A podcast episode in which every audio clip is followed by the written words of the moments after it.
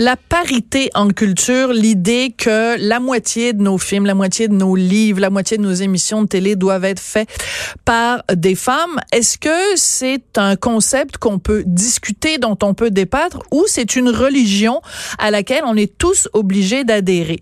Euh, vous vous souvenez peut-être, euh, il y a quelques mois, j'avais fait une entrevue avec Étienne Goulet, c'est un réalisateur qui, lui, dit, ben écoutez, moi, je, je, je pense qu'il faudrait en débattre. Je suis pas sûre que euh, c'est, on est tous obligés de viser la parité dans le domaine culturel, d'autant plus que c'est dans certains cas au détriment euh, d'une d'un certain équilibre. On fait une discrimination positive. Bref, ce même Étienne Goulet a déposé une plainte à Radio-Canada parce qu'il y avait un reportage qui était fait sur la parité dans le domaine du cinéma.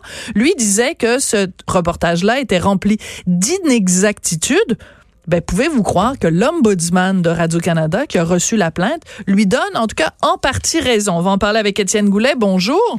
Oui, bonjour. Alors, le reportage en question s'intitulait Le cinéma québécois toujours loin de la parité. Juste nous résumer brièvement, euh, Monsieur Goulet, quel problème vous aviez avec ce reportage-là qui tapait sur les doigts du cinéma québécois en disant ah, c'est injuste, il y a toujours pas. Euh, les femmes reçoivent beaucoup moins de budget pour faire des films que les hommes qui réalisent des films au Québec. Oui, ben en partant, on fait une comparaison entre les budgets des hommes et des femmes. Euh, on fait une comparaison par film. On nomme juste les films et on dit rien du parcours des gens. Donc, on fait deux tableaux et on montre que les hommes ont plus ont, un budget plus élevé.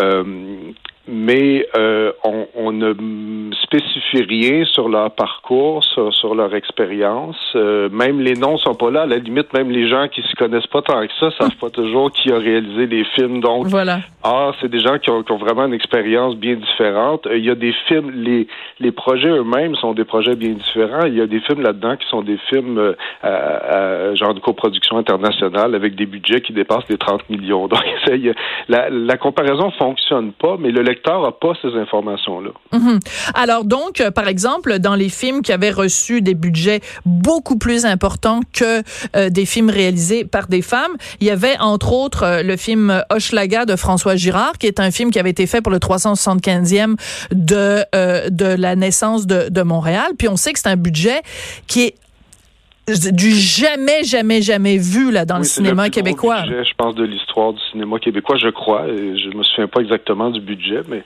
Mais, mais euh, et puis on parle par exemple aussi d'un film de Xavier Dolan. Or Xavier Dolan, il fait des films à l'international et euh, je veux dire, on peut difficilement comparer ça avec un film de euh, de Louise Archambault ou de Anaïs Barbeau Lavalette qui fait pas des films nécessairement ou qui a pas le, le, le la même exposition pour ses films. Donc ça c'était le premier problème que vous avez.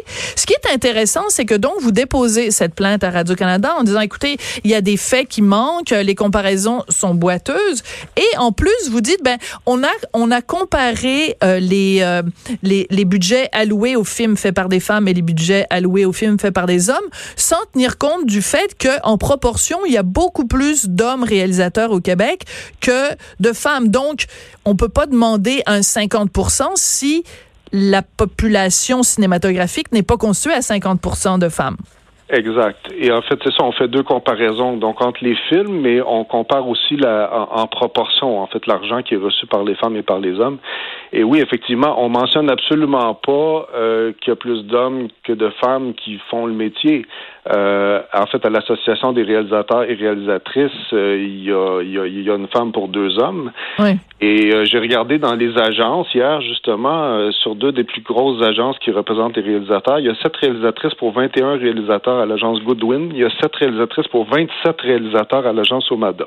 Bon. Donc, ça donne quand même une idée du, tu sais, le, en fait, l'absence de parité, elle est, elle est pas injuste en tant que telle. Elle fait que elle, est simplement le, le, reflet du, du milieu comme il est, qui, qui va changer avec le temps, puisqu'en ce moment, il y a presque autant de diplômés femmes que hommes. C'est à peu près euh, semblable. C'est ça. Mais pour l'instant, c'est-à-dire que si on a un, il faut bien que les gens comprennent, si on a un bassin de, je sais pas moi, on va prendre un autre métier. Si euh, parmi les pompiers, il y a euh, une femme pompier pour deux hommes pompiers, puis si on veut s'intéresser, par exemple, aux promotions qui sont offertes aux pompiers, on peut pas dire, ben là, il faudrait qu'il y ait 50% des promotions données aux femmes pompières parce qu'elles ne représentent pas 50% de la population des pompiers.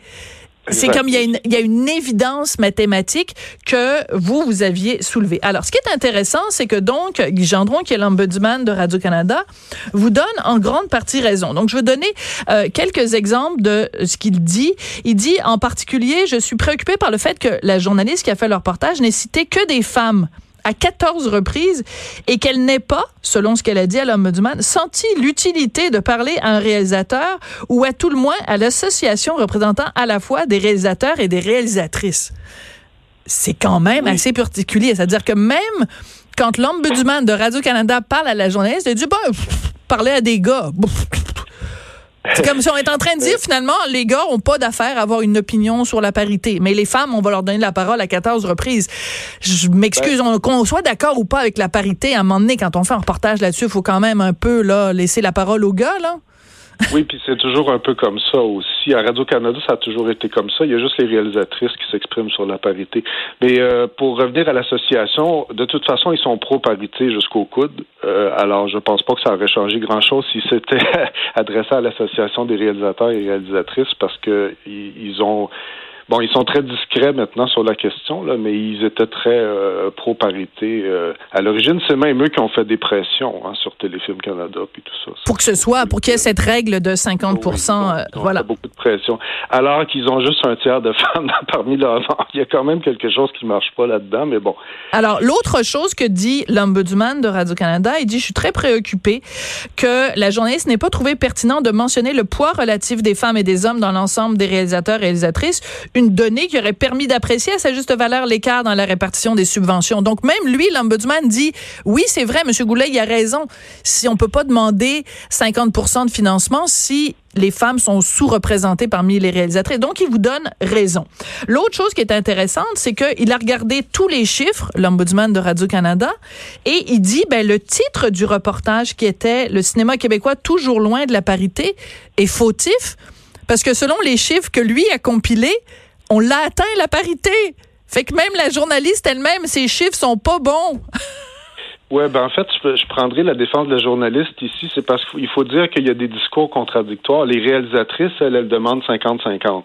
Oui. Alors qu'à Téléfilm Canada, ils ont promis 50-50 il y a quelques années, mais là, ils sont rendus à 40-60. C'est-à-dire qu'ils sont rendus en zone paritaire et ils changent un peu de discours. Euh, j'ai l'impression qu'ils sérieusement, je pense qu'ils reculent un petit peu, mais euh, ils essaient de trouver une espèce de compromis. Je pense que ça, il faut au moins que je le que je le note, que, que je le dise. Je pense que les institutions sont un peu pris entre deux feux. Ils ont promis la parité, mais là, ils sont obligés peut-être de faire un compromis. Puis de là, la zone paritaire, on parlait pas du tout de zone paritaire il y a, il y a à peine un an. C'est une, une, expression qui vient juste d'apparaître dans le portrait. Mais il reste quand même que l'ombudsman dit euh, le, le, titre du reportage doit être modifié, c'est ce qu'il c'est ce qu'il exige, oui. parce qu'il est faux d'affirmer que le cinéma québécois est loin de la parité, puisque si on se fie aux critères du 40 qui est présent dans l'article, elle est atteinte, elle est même dépassée parce qu'on est rendu à 42 oui. Moi, ce que j'ai, la raison pour laquelle je veux pas taper sur Radio-Canada, c'est je veux qu'on ait un débat parce que c'est le point que vous, vous avez soulevé, Monsieur Goulet, où vous dites comment se fait-il que euh, à, la, à, la, à la société d'État, on ne peut pas avoir cette discussion-là qui soit une discussion éclairé euh, où on peut débattre pour ou contre la parité si en plus les chiffres qui nous sont donnés et les, reportages qui nous sont présentés ne sont pas partiaux, ils sont biaisés en faveur de la parité. Comment on peut on peut débattre de quelque chose si à la, la prémisse est, est biaisée? Oui, exactement. Mais moi, moi, j'en reste avec l'impression que les médias ont un peu choisi leur camp dès le départ. Là, c'est, l'impression que j'ai eu au devoir à la presse, tout ça. Je pense qu'ils, je pense que dès le départ, ils, ils ont jamais voulu remettre ça en question. Puis il y, y, a une résistance qui est très très forte. Mais euh, mais c'est triste mais, dans une société où on peut pas débattre. Parce que je parlais au début, je disais, c'est comme une religion. Mais oui, rappelons-nous Louis-Jean Cormier qui avait eu le malheur à un moment donné, bon, c'était pas dans le domaine du cinéma, c'était dans le domaine de la non. musique, en disant, moi, je suis pas super à l'aise avec ça, l'idée de la parité dans les festivals de musique. Il s'est tellement fait taper sur les doigts, puis s'est tellement fait sermonner qu'il a dit, ben, finalement, je m'excuse, puis il a changé d'avis. Donc, mais c'est pas sain une société où on, on peut pas débattre de ces choses-là. Non, je suis entièrement d'accord. Puis c'est le problème que j'ai depuis deux ou trois ans. J'essaie, dans le fond, de créer un débat et ça fonctionne plus ou moins. Ça veut dire que j'ai réussi à avoir un peu d'espace. J'ai un peu d'espace médiatique en insistant beaucoup, mais mais il n'y a, jamais vraiment de débat. On m'a jamais répondu. Ça fait trois ans que j'attaque les mesures de parité. On me répond jamais. Il n'y a jamais personne qui contre-argumente. Il n'y a jamais personne qui me répond. C'est comme si j'existais pas, dans le fond bon, je dis rapport pour quelques personnes, mais je veux dire en gros, là, c'est comme si j'étais pas là. Et euh, l'autre chose que, que je note et que je déplore, c'est que l'aspect légal de ces politiques-là hmm. a jamais, jamais été abordé, même pas 30 secondes dans les médias, alors qu'on a deux chartes qui interdisent la discrimination, avec certaines exceptions. Là, je, je comprends qu'il y, a certaines exceptions mais il n'y a pas de permis de faire de la discrimination positive. D'ailleurs, c'est un terme qui n'existe même pas juridiquement. on s'entend. il, y a, certaines exceptions, mais, mm-hmm. mais et ça, c'est vraiment, c'est encore plus regrettable oh, que ça, que ça ait été jamais, que ça ait jamais été abordé, même, comme je dis, 30 secondes dans un reportage ou dans oui, Bon, moi, il y a quelque chose qui me trouble beaucoup. La façon dont ça se passe quand on fait, euh, quand on dépose une plainte à Radio-Canada, on dépose une plainte donc contre une émission ou un reportage en particulier, et euh, les patrons de cette unité-là de service de l'information de Radio-Canada répondent dans un premier temps à la plainte, et si le plaignant est pas content, ben là, ça s'en va à, l'ombudsman. Et quand vous avez déposé votre plainte, la personne du service de l'information de Radio-Canada qui a répondu, fait référence au fait que vous êtes quelqu'un qui, sur la place publique, se prononce contre la parité comme si ça venait teinter votre plainte. Moi, ça m'a mis excessivement mal à l'aise, Monsieur Goulet. Je me demandais, vous, comment vous êtes senti quand vous avez vu... Ben, ça m'a un peu dérangé. Euh, dans ma réplique, j'ai failli être un peu plus. Euh, enfin, j'ai été piqué un peu sur le coup, mais finalement, j'ai réécrit ma réplique euh, pour pour enlever le, pour enlever toute trace, pour, pour être plus neutre, là, parce que c'est vrai que sur le coup, je me suis dit, bon, pourquoi il me dit ça? Euh, dans ben le sens, est-ce que c'est pour discréditer ma plainte? Mais euh, en même temps, si je si j'ai dû écrire sur ça, c'est, c'est justement qu'il n'y a pas de débat dans les médias. S'il y avait eu un débat dans les médias, j'aurais peut-être jamais rien écrit. donc, donc, quelque part, c'est le manque, euh, c'est le manque de débat qui fait que je fais ça. Mais non seulement ça, mais c'est donc le directeur des opérations numériques de Radio-Canada qui vous répond en disant, en tout respect, Monsieur Goulet, je peux concevoir à la lumière de vos prises de position publiques sur la question que votre perception de reportage, de ce reportage ne lui soit pas favorable. Nous respectons votre opinion, par ailleurs fort légitime, mais nous ne la partageons pas. Oui, ça Autrement dit, aussi parce que ben, c'est de l'information, c'est théoriquement c'est de l'information. Donc, il y a le directeur des opérations numériques qui vous dit, ben, je suis pas d'accord avec votre position sur la, la, la parité. Ben, c'est parce que c'est pas ça qu'on vous demande, monsieur. On vous demande est-ce que le reportage est impartial ou pas? Moi, je trouve que c'est un dossier extrêmement important, monsieur Goulet, euh, et euh, qu'on soit d'accord ou pas avec la parité, je pense que dans une société démocratique, on a le droit d'en débattre. Mais quand on voit la façon dont les médias sont biaisés, puis c'est pas moi qui le dis, c'est l'ombudsman de Radio-Canada qui tape sur les doigts de ce reportage en disant le titre est trompeur.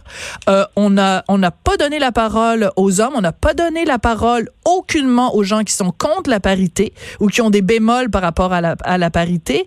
Et en plus, on n'a pas respecté dans les chiffres, on n'a pas euh, euh tenu compte du fait qu'il y a plus de femmes, d'hommes réalisateurs que de femmes. C'est quand même trois blâmes assez importants. Donc, est-ce qu'on peut débattre de façon intelligente de la parité, mais avec des informations qui sont vraies. C'est drôlement intéressant. Je pense que c'est pas la dernière fois qu'on se parle de ça. Merci beaucoup, le réalisateur. Je, vous remercie aussi. Merci, Merci. le réalisateur Étienne Goulet.